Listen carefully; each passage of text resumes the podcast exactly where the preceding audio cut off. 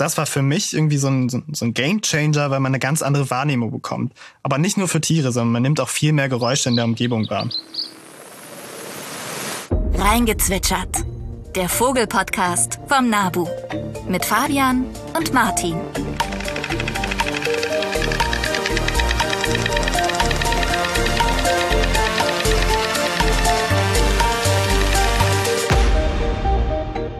Hallo und herzlich willkommen zur allerersten Folge von Reingezwitschert, dem neuen Vogelpodcast vom NABU. Wir sind eure Gastgeber Martin und mein wertgeschätzter Kollege Fabian, hallo. Oh Gott, wir klingen jetzt schon wie ein Anrufbeantworter. Nein, wir freuen uns sehr, dass ihr dabei seid und wir sehen uns auch das erste Mal persönlich. Martin, es war sonst immer per Zoom. Es freut mich sehr, dass wir uns hier heute gegenüber sitzen. Ganz meinerseits. Und bevor wir loslegen, möchte ich noch einmal Dank aussprechen für unser schönes Intro an Dominik Euberg, Musiker und Vogelliebhaber. Vielen, vielen Dank für das Intro und Outro mit Vogelgezwitscher. Ja, vielen Dank. Und bevor wir äh, starten, möchten wir uns als Person natürlich noch mal gern vorstellen. Ich, Martin, bin Biologe und Referent für Vogelschutz beim NABU-Bundesverband hier in Berlin. Und obwohl Natur und das ganze ökologische Gefüge für mich interessant ist, haben die Vögel eigentlich seit meiner Kindheit einen ganz besonderen Platz in meinem Herzen. Und deswegen ist die Vogelbeobachtung für mich nicht nur Teil der Arbeit, sondern ja, Teil meines Lebens. Und Fabian, ich gehe davon aus, dass das bei dir genauso ist. Wo trifft man dich denn für gewöhnlich beim Börden? Ja, bei mir ist es genauso. Also die Vogelwelt ist schon seit meiner Kindheit einfach ein wichtiger Teil und hat sich sowohl in Freizeit als auch in Beruf und Studium wieder gespiegelt. Und ich wohne in Münster, also ich bin hier in die Hauptstadt gereist zu euch und genau arbeite und studiere an der Universität Münster bin aber auch beim NABU aktiv, bei der Stunde der Winter- oder Gartenvögel und leite auch meine eigene kleine Kindergruppe, die Rotkirchen übrigens, also passend zu unserem Logo. Genau. Ja, und äh, wir möchten euch natürlich äh, kurz vorstellen, was euch in diesem Podcast erwartet. Jede Episode widmet sich einem bestimmten Thema ähm, und idealerweise möchten wir uns dann auch natürlich Gäste dazu holen, mit denen wir dann über bestimmte Themen oder Fachgebiete reden werden. Wir haben eine Rubrik, die Vogelnews, in der wir euch aktuelle Neuigkeiten vorstellen möchten. Das betrifft Erkenntnisse aus Forschung, das betrifft im besten Fall Good News aus dem Vogelschutz, aber sicherlich auch mal Bad News und äh, ganz witzig auch vielleicht mal Kurioses, was wir euch da zeigen möchten. Und wir sind alle zwei Wochen äh, Peilen wir an. Peilen genau. wir an, genau. Ja, wir freuen uns sehr, das hier mit euch zu gestalten. Also wir sind selbst keine gelernten Podcastler, aber freuen uns sehr, das einfach unsere Begeisterung irgendwie mit euch teilen zu können. Und es soll auch kein reiner Fachpodcast sein. Also es geht schon um auch mal um tiefer gehende Themen, aber vor allem auch Tipps zum Schutz. Also was könnt ihr machen? Wie kann man vielleicht anfangen mit der Bestimmung oder anfangen Vogelstimmen zu lernen? Und der Fokus dabei auf heimische Arten. Wir werden auch mal einen Blick ins Ausland werfen. Was gibt's da irgendwie Interessantes oder mal einen Vergleich ziehen, aber eher auf unsere heimische Vogelwelt. Und ja, wir sind gespannt, wo die Reise hingeht mit diesem Podcast. Und ich würde sagen, Martin, bist du bereit für die erste Folge? Äh, ich bin bereit. Los geht's. Ja, Thema Frühling. Es geht gerade los. Das Vogelkonzert ist im vollen Gange draußen und für viele Menschen ist das ein ganz wichtiges Geräusch, meist unterbewusst. Äh, viele bekommen das also gar nicht mit. Aber Vogelgesang trägt nachweislich zur Entspannung und zum Wohlbefinden der Menschen bei. Und das liegt wahrscheinlich auch daran, dass der Vogelgesang einfach die helle und warme Jahreszeit einläutet und zum Frühling gehört wie die Osterglocken und Tulpen auf der Wiese. Und ja, darum geht's heute. Für mich ist der Vogelgesang auch total wichtig und ich denke, Frühling ist, ist glaube ich, bei vielen Menschen so ein Start der, der positiven Emotionen auch. Und genau, neben dem Thema Vogelstimmen wollen wir auch ganz grundlegende Fragen klären. Also warum singen Vögel überhaupt? Welche Vögel könnt ihr jetzt hören? Und natürlich auch, wie kann man vielleicht anfangen, Vogelstimmen zu lernen? Aber erstmal zu unseren neuen Vogel-News. Martin, Du hast da was vorbereitet.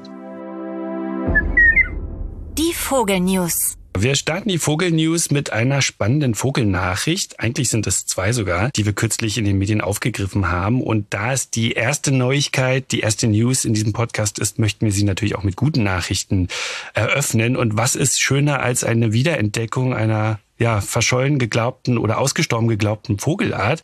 Oder sogar zwei Vogelarten. Ähm, fangen wir mal mit einer Vogelart an, dem Louisade Blaubrustpitter. Der wurde kürzlich äh, auf einer Insel im Louisade-Archipel vor Papua-Neuguinea entdeckt, und zwar von einem britischen Touristen. Das ist eine endemische Vogelart, das heißt, sie kommt nur dort vor.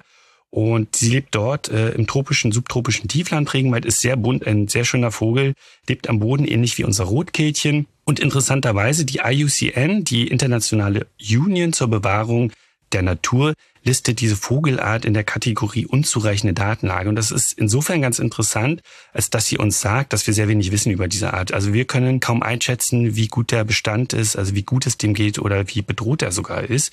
Und tatsächlich ist es so, der Lebensraum dieser Art auf dieser Insel ist vom Lebensraumverlust bedroht, das heißt äh, von Waldabholzung und äh, in dem Fall sogar von der Goldsuche. Und die Unkenntnis über diese Art ist tatsächlich äh, auch ein Gefährdungsgrad. Und Vielleicht noch ein kleiner Hinweis. Es gibt noch eine zweite Vogelart, die Anfang des Jahres neu entdeckt oder wiederentdeckt wurde nach 20 Jahren. Das ist der Sianaka Madagaskar-Sänger.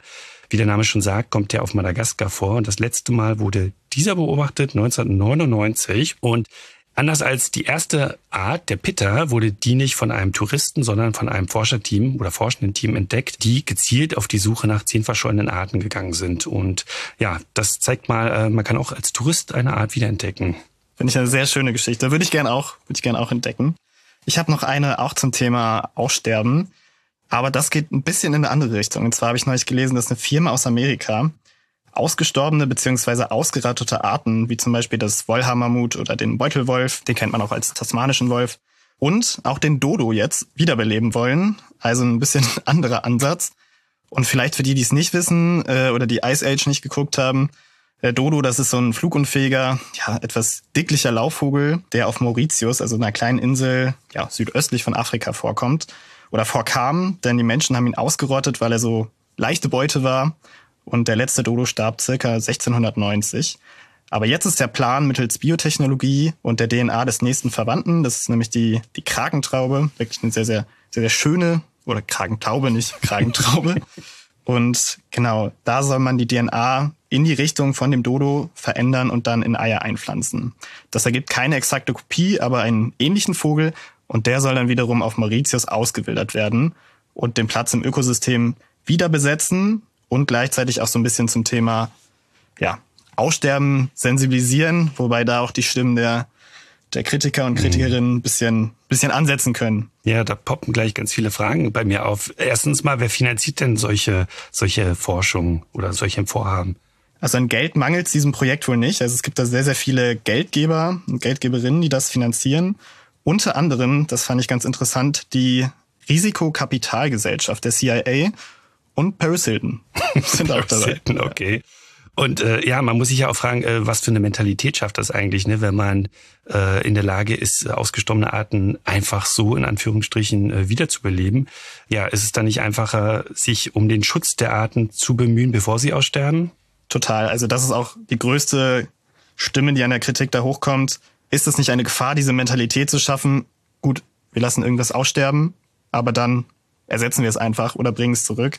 Also es wird auch als sehr schwierig angesehen und gleichzeitig sagt man ja, dieses Geld, wirklich Millionen, könnte man möglicherweise besser einfach für den Schutz von den noch bestehenden Arten investieren. Mhm. Ja, schauen wir mal, wie weit die kommen. Auch ökologisch ist es völlig unklar. Also wenn auf einmal hier wieder ein Wollhammermut rumrennen würde, die Lebensräume haben sich ja auch verändert in der Zeit und auch die Lebensgemeinschaften.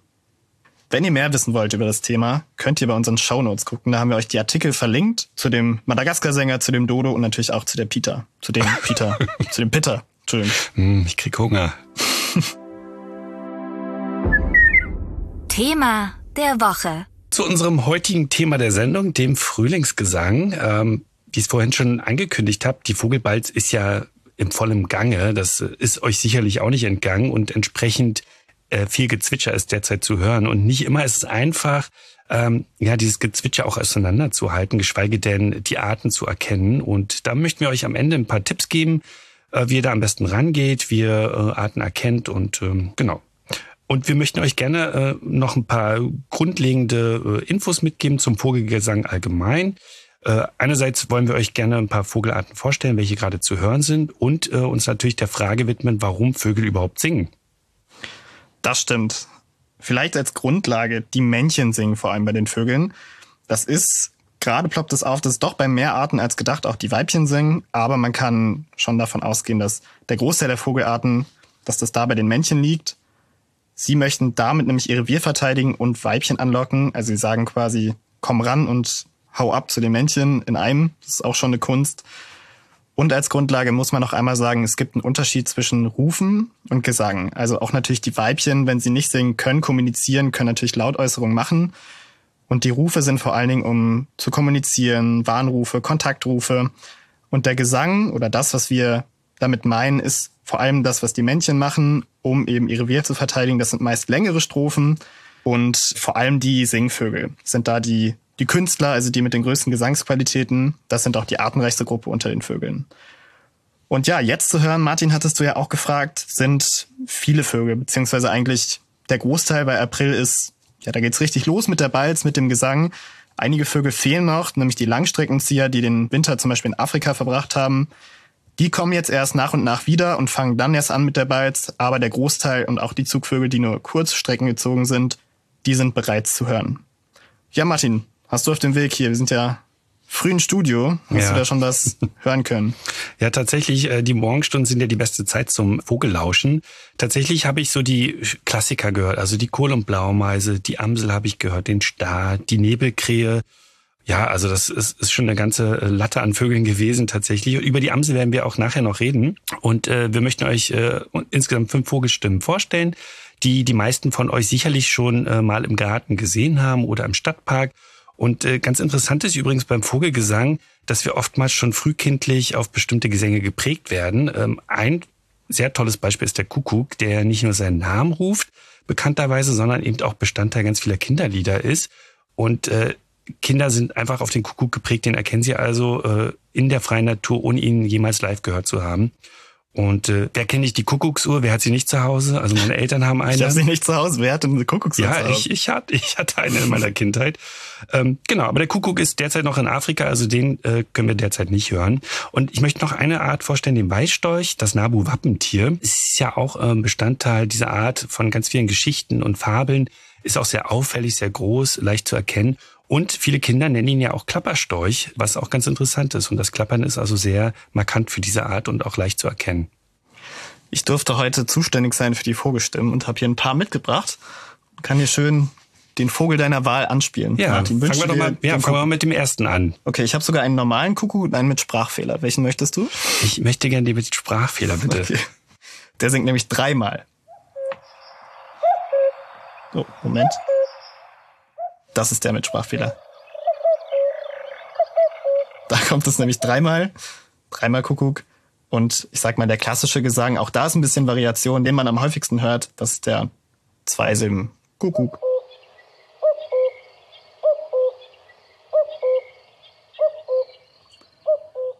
Ja, dürfte ihm bekannt sein und jeder. Das stimmt. Und das Weißstorchgeklapper darf natürlich auch nicht fehlen. Ich habe aber auch einfach Spaß, hier die Knöpfe zu drücken.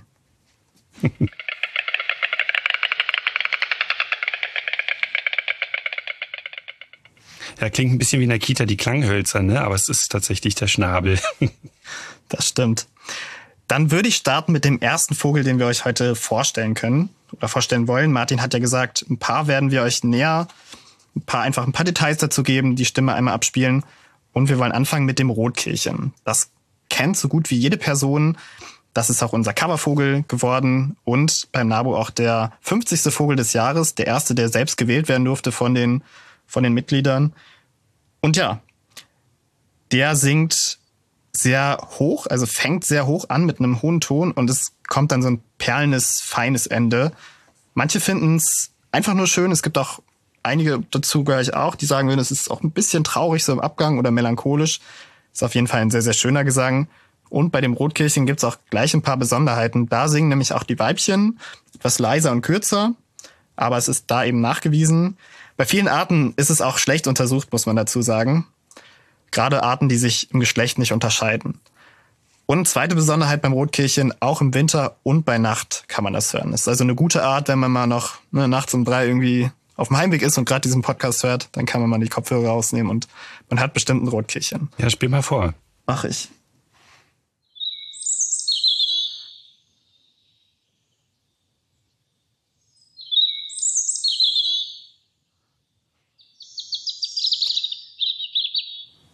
Genau, da war auch dieser, also der hohe Anfang und dann dieses, dieses perlende Ende mit kurzen Pausen dazwischen. Hm.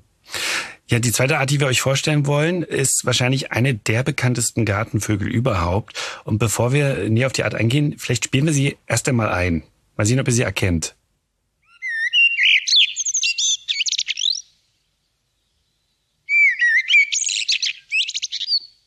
Habt ihr schon eine Idee?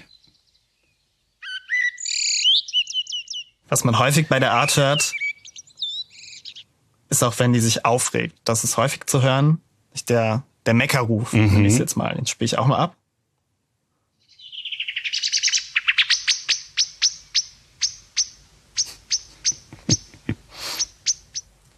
Ja, klingt fast schon wie im Science-Fiction-Film. Ja, äh, wahrscheinlich habt ihr es erkannt, das ist die Amsel, ne? Die, äh, die schon meistens früh am Morgen oder auch in der Abenddämmerung singt und äh, sie haben erkannt das durch ihre flötenden Töne. Und diese trägt sie dann äh, in erster Linie von der Hohen Warte äh, vor. Das heißt also, man sieht sie dann auch ganz häufig dabei, äh, von einem Dachfirst oder aus einem Baum. Und die Amsel hat tatsächlich ein ziemlich vielfältiges Repertoire mit vielen Strophen und eben auch einen sehr harmonischen Gesang und der gefällt ganz vielen. Und eben weil sie so offensichtlich zu sehen ist, äh, verbindet man diesen Vogel ganz gern auch äh, mit diesem Gesang. Und die Rufe hat Fabian gerade auch schon erwähnt. Äh, da hat sie nicht nur diesen Meckerruf, sondern tatsächlich auch noch andere Rufe, die zum Beispiel vor Katzen oder Greifvögeln warnen. Und nicht nur Artgenossen, sondern auch andere Arten tatsächlich. Das stimmt. Kommen wir jetzt zu einem Vogel, den Vogel Nummer drei. Den kennen die meisten von euch wahrscheinlich auch. Und zwar ist das die Ringeltaube. Hier vielleicht direkt gesagt, das ist nicht die Taube, die, weiß ich nicht, am Bahnhof zwischen den, zwischen den Pieksern oder auf dem Marktplatz zu Hunderten ist, sondern das ist eine Taube, die auch super häufig ist in Deutschland, aber eher, sage ich mal, am Stadtrand oder auf dem Feld vorkommt. Und zwar ist das die Ringeltaube. Da besteht der Ruf aus fünf Tönen. Ich versuche das jetzt mal nachzumachen, damit ihr euch das besser merken könnt, auch wenn ich mich jetzt direkt hier als Nerd oute. Aber besser jetzt als als irgendwann später. Genau, es besteht aus fünf Tönen und es ist so ein Du, Du, Du, Du, Du. So, dann gibt's noch die Türkentaube. Die besteht aus drei Tönen. Das ist dann eher so ein Du, Du, Du. Ich werde die beiden jetzt einmal vorspielen, dann könnt ihr das vielleicht hören und könnt die Kringeltaube erkennen. Vielleicht habt ihr auch selbst eine vom Fenster sitzen, die euch morgens vielleicht manchmal, manchmal nervt. Und da vielleicht noch gesagt, die gehört nicht zu den Singvögeln. Im Gegensatz zu den anderen vier Arten, die wir euch heute vorstellen. Ich spiele sie einmal ab. Jetzt kommt die Ringeltaube. Achtet auf die fünf Töne.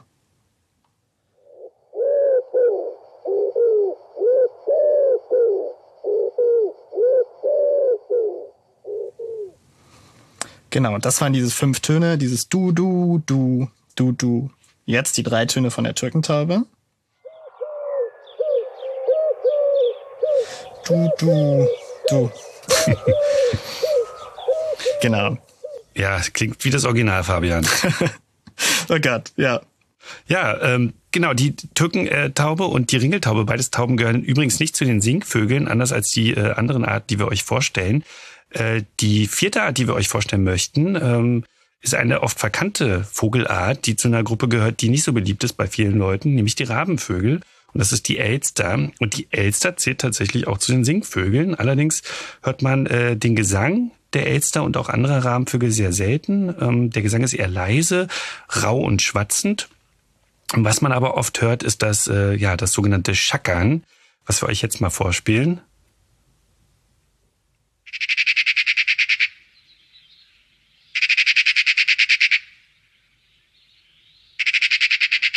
Ja, nicht ganz so harmonisch wie die Amsel, aber trotzdem schön in meinen Ohren. Finde ich auch. Ich glaube, das hat auch fast jeder schon gehört. Der Gesang, ich habe tatsächlich gestern hier in Berlin eine Elster singen hören. Und zwar, ich fand es sehr schön. Ja. Ich habe den Gesang auch mitgebracht. Ja, hören wir mal rein.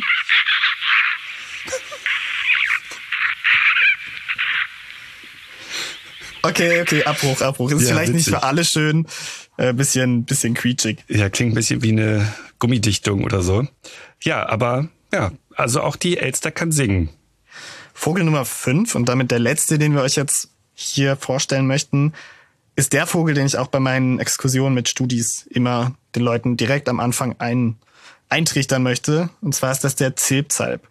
Der Zilpzalp ruft seinen Namen, genau wie jetzt auch der Kuckuck oder auch der Uhu. Der wird im Englischen Chifchef genannt, also die hören eher Chifchef raus und auf Holländisch habe ich es mir aufgeschrieben. Tjiftjaf. Also geht auch in die Richtung, alles lautmalerisch.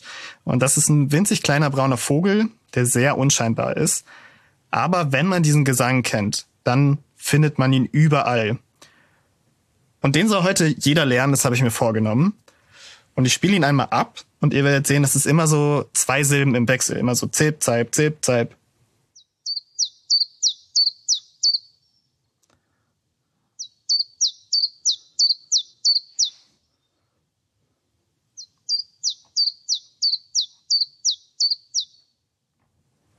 Wenn ihr gerade diesen Podcast hört und ihr seid irgendwo draußen unterwegs und es ist vielleicht sogar schönes Wetter und am Vormittag hat man die besten Chancen, dann nehmt einfach mal die Kopfhörer raus und guckt, ob ihr es hört. Also da reicht irgendwie ein kleines Gebüsch in der Nähe, dann ist da auch ein Zip-Zap da und dann könnt ihr diesen Gesang hören. Und es fühlt sich cool an, wenn man das erkennt. Also zumindest fühlt man sich selbst so, wie ein andere sehen. Weiß ich nicht. Aber dadurch kriegt man so eine Art, ja, so eine Art Nerd-Superkraft, nenne ich es jetzt mal, dass man die Tiere erkennt, ohne sie sehen zu müssen. Ja, ja, probiert's aus, auf jeden Fall. Vielleicht bevor wir darauf weiter eingehen werden, wie könnt ihr diese Vogelstimmen lernen? Wie fangt ihr an? Einmal, was bringt das? Also warum, warum sollte ich das lernen? Ja, das ist natürlich eine gute Frage. Ähm, wenn man nicht eh die eigene Motivation hat, das zu machen, ja, vielleicht hilft euch äh, das, was wir jetzt sagen. Also zum einen ist es natürlich eine gute Möglichkeit, äh, Vögel zu entdecken, weil man sieht sie ja nicht immer. Und äh, man kann sogar versteckte Vögel entdecken, also Beispiel Nachtigall, die äh, im Gebüsch singt. Äh, selten sieht man sie, aber man hört sie äh, umso öfter. Oder eben auch Vögel, die ganz weit entfernt sind und ähm, ja, sich durch ihre Lautäußerungen eben äh, erkennbar machen. Und dadurch kann man Arten zum Beispiel auch nachweisen. Manche Leute verdienen ihr Geld damit, Gutachter zum Beispiel oder auch Vogelkundlerinnen, ähm, die dann äh, für Bauvorhaben eventuell ähm, ja, Gutachten erstellen und dann bestimmte Arten nachweisen können. Und das ist auch immer ein Qualitätsmerkmal für einen Lebensraum. Also je mehr Art man hört, desto, ja, desto besser, sage ich mal, ist dieser Lebensraum. Und äh, es ist also eine gute Möglichkeit, um Tiere zu entdecken. Total. Ich wollte als Kind beispielsweise immer den Eisvogel sehen. Also ich weiß nicht, ob ihr den kennt, so ein ganz schillernder blau-orangener Vogel. Und es hat ganz, ganz selten geklappt. Aber seitdem ich weiß, wie der, wie der piepst, sieht man ihn schon viel, viel häufiger. Also fast an jedem, ja, an jedem Gewässer irgendwie. Und das finde ich auch so, also das war für mich irgendwie so ein, so ein Game Changer, weil man eine ganz andere Wahrnehmung bekommt. Aber nicht nur für Tiere, sondern man nimmt auch viel mehr Geräusche in der Umgebung wahr. Man wird ja. viel achtsamer, kann man sagen. Absolut, ja. Äh, piepsenden Eisvogel finde ich übrigens gut, weil das ist ein ganz schön schriller Ton eigentlich, ne? Ähm, genau, aber ja, merkt euch, äh, dass äh, Vogelstimmen lernen ähnlich ist wie Radiosongs wiedererkennen. Also ne, da gibt es bestimmte Strophen, da gibt es Stimmfarben, da gibt es Lautstärken. Ähm, ähnlich ist es also auch bei Vogelgesängen. Es gibt immer typische, typische Bestandteile, die irgendwie eingänglich sind und die ihr euch merken könnt. Und es gibt interessanterweise auch bei Vögeln äh, Dialekte. Das hat man zum Beispiel beim Buchfink nachweisen können. Ähm, ich bin mir nicht sicher, ob man das äh, mit dem menschlichen Ohr ohne Hilfsmittel hören würde, aber man kann es deutlich nachweisen, zum Beispiel mit, ähm, ja, mit Geräten. Ich glaube, die Studie waren sogar bayerisch Buchfinken, oder? Die dann ja, anders singen. Ja, genau. Die meisten assoziieren das ja auch vielleicht mit Dialekt. Ja, und es gibt total verrückte Dinge auch. Also es gibt Vögel, die mit, ja, nicht mit dem Schnabel direkt, sondern beispielsweise mit Federn, mit Vibrationengeräusche machen oder auch mit einem Kehlsack beispielsweise. Da gibt's wirklich ein paar witzige Beispiele und ich würde sagen, dafür machen wir mal eine, das ist auf jeden Fall eine extra Folge wert. Unbedingt, ja. Fabian, hast du eigentlich einen Lieblingsgesang beim Vogel? Schon. Also ich liebe die Amsel tatsächlich, weil es für mich so der, der Frühlingsstart ist, der Start von, von der Jahreszeit, die ich eben sehr, sehr gerne mag. Aber auch noch so ein paar, paar andere, die für mich einfach Überbringer sind für, für Urlaub beispielsweise. Also Möwen zu hören, finde ich immer Finde ich immer sehr ja. urlaubsmäßig. Möwen gehen immer, finde ich auch. Für mich sind es tatsächlich die Mauersegler, äh, weil die für mich der Inbegriff für Sommer sind. Oder auch Schwirle, äh, eine Vogelgruppe, die wahrscheinlich nicht so viele kennen, aber die haben ganz abgefahrene Gesänge, die eher an Insekten erinnern als an Vögel. Ja. Das stimmt. Die Silbermöwe habe ich sogar heute mitgebracht, weil Ach, ich cool, dachte, so ein bisschen ja. Urlaubsgefühl für, für die Zuhörerinnen hier. Ich spiele sie mal ab.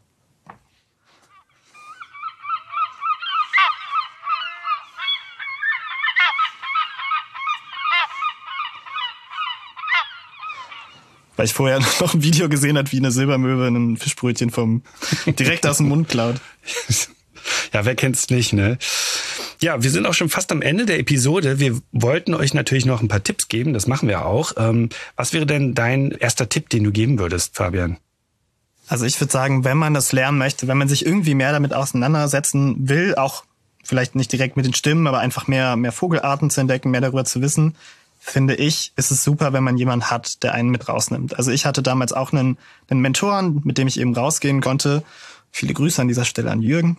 Und äh, dafür sind NABU-Ortsgruppen tatsächlich die beste Adresse. So war es bei mir auch. Und äh, die Person hat mich mit rausgenommen, hat mir die Dinge gezeigt und so ja. hatte ich einen Direkteinstieg in das Thema. Ja, geht mir ähnlich. Und du hast es auch äh, zu Beginn schon erwähnt, Achtsamkeit ist ganz wichtig.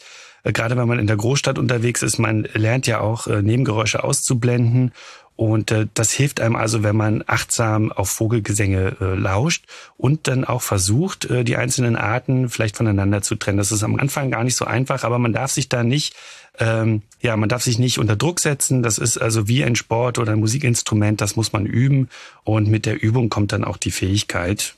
Und ja. Was nicht heißt, dass man es nicht als Sport betreiben kann. Also ich kenne doch viele Menschen, die die wirklich zu jedem Vogel, zu jedem seltenen Vogel hinfahren und eine Checklist abarbeiten und gucken, wer, wer hat die meisten gesehen und also man kann auch, dieser Sammelinstinkt, der kommt auf jeden Fall auch raus und das macht, ja, macht auf jeden Fall auch total Spaß. Quasi so ein Pokémon Go im Real Life. Genau, genau. Und ganz wichtig natürlich Bücher, Apps, die Nabu Vogelwelt App, äh, der Nabu Vogeltrainer. Also da gibt es diverse Möglichkeiten, äh, um das Gehörte auch zu äh, festigen und äh, zu erlernen. Es gibt auch einige lustige Merksprüche, aber ich würde sagen, das ist auch, ist auch eine eigene Folge wert, Martin. Definitiv, ja. Nabu-Gezwitscher aus der Episode verabschieden, möchten wir an dieser Stelle noch einen Hinweis in eigener Sache liefern. Aktuell hat der NABU einen Eilappelllauf mit einer Petition, die ihr unterschreiben könnt. Es geht um ein geplantes Flüssig-Erdgas-Terminal vor Rügen, ein sogenanntes LNG-Terminal, was für Liquefied Natural Gas steht. Und das ist geplant, mitten in einem Meeresschutzgebiet ähm, ja, installiert zu werden. Könnte man sich natürlich fragen, ob es eine gute Idee ist, weiter von fossiler Energie abhängig zu sein. Aber hier sind auch direkt viele, viele Seevögel betroffen, weil das Vogelschutzgebiet Pommersche Bucht und auch der Lebensraum Greifswalder Bodden dort liegt. Und da kommen viele Vögel vor, viele Überwinterer, viele seltene Enten und Taucher, die dort den Winter verbringen auf der Ostsee, aber auch brütende Seeschwalben am Greifswalder Bodden oder auch Seeadler beispielsweise. Also falls ihr da eure Stimme abgeben wollt, könnt ihr unter nabu.de slash rügen oder ruhigen eure Stimme abgeben. So, Fabian, das ja. war's. Die erste Episode von Reingezwitschert, dem neuen Vogel-Podcast vom NABU. Wir danken euch sehr fürs Reinhören und ich danke dir, Fabian. Ja, ich danke dir auch, Martin. War sehr, sehr schön, mit dir zu arbeiten. Und falls euch der Podcast gefällt, lasst gerne ein Abo da und gebt uns eine Bewertung, wenn ihr mögt. Und, haben wir ja schon vorher angekündigt, versucht bis dahin alle den Zip-Type zu hören. Unbedingt. Und wenn ihr Themenwünsche habt oder euch etwas im Speziellen interessiert, schreibt uns. Und zwar an vogelpodcast.nabu.de. Wir hören uns wieder in zwei Wochen. Macht's gut. Tschüss. Das war Reingezwitschert, der Vogelpodcast vom Nabu. Eine Produktion des Nabu. Neue Folgen findet ihr überall da, wo es Podcasts gibt. Übrigens, mehr zum Thema Vogelschutz findet ihr auf unserer Website nabu.de und auf unseren Social-Media-Kanälen.